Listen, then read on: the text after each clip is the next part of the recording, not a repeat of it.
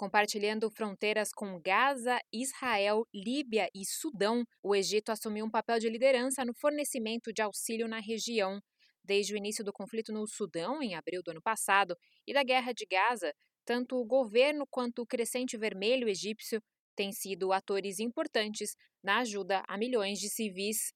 A ONU News conversou com Helena Panova, coordenadora residente da ONU no Egito, e Navin Al-Kabaj, vice-presidente da Sociedade do Crescente Vermelho Egípcio e ministro da Solidariedade Social do país, sobre como milhares de toneladas de ajudas e serviços que salvam vidas são entregues em tempos de crise. Segundo Navin Al-Kabaj, a Sociedade do Crescente Vermelho Egípcio está apoiando os habitantes em Gaza desde o primeiro dia do conflito.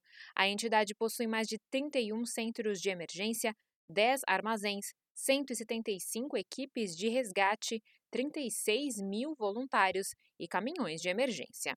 Ele afirma que a entidade estava pré-posicionada em Al-Arish, onde muitas remessas de ajuda internacional chegam por via aérea a cerca de 50 quilômetros da fronteira de Rafah com Gaza e nas províncias vizinhas. A representante da ONU no Egito adiciona que, com as crises que eclodiram em Gaza e no Sudão, a equipe da ONU no Egito, composta por 27 agências, teve que aumentar o trabalho e repensar a maneira como operam, já que estão em modo de emergência. Helena Panova explica que a ONU no Egito está trabalhando lado a lado com a Sociedade do Crescente Vermelho Egípcio e enviou uma equipe técnica humanitária para El Arish, incluindo logísticos e pessoas que apoiam a coordenação de ajuda e o gerenciamento de informações.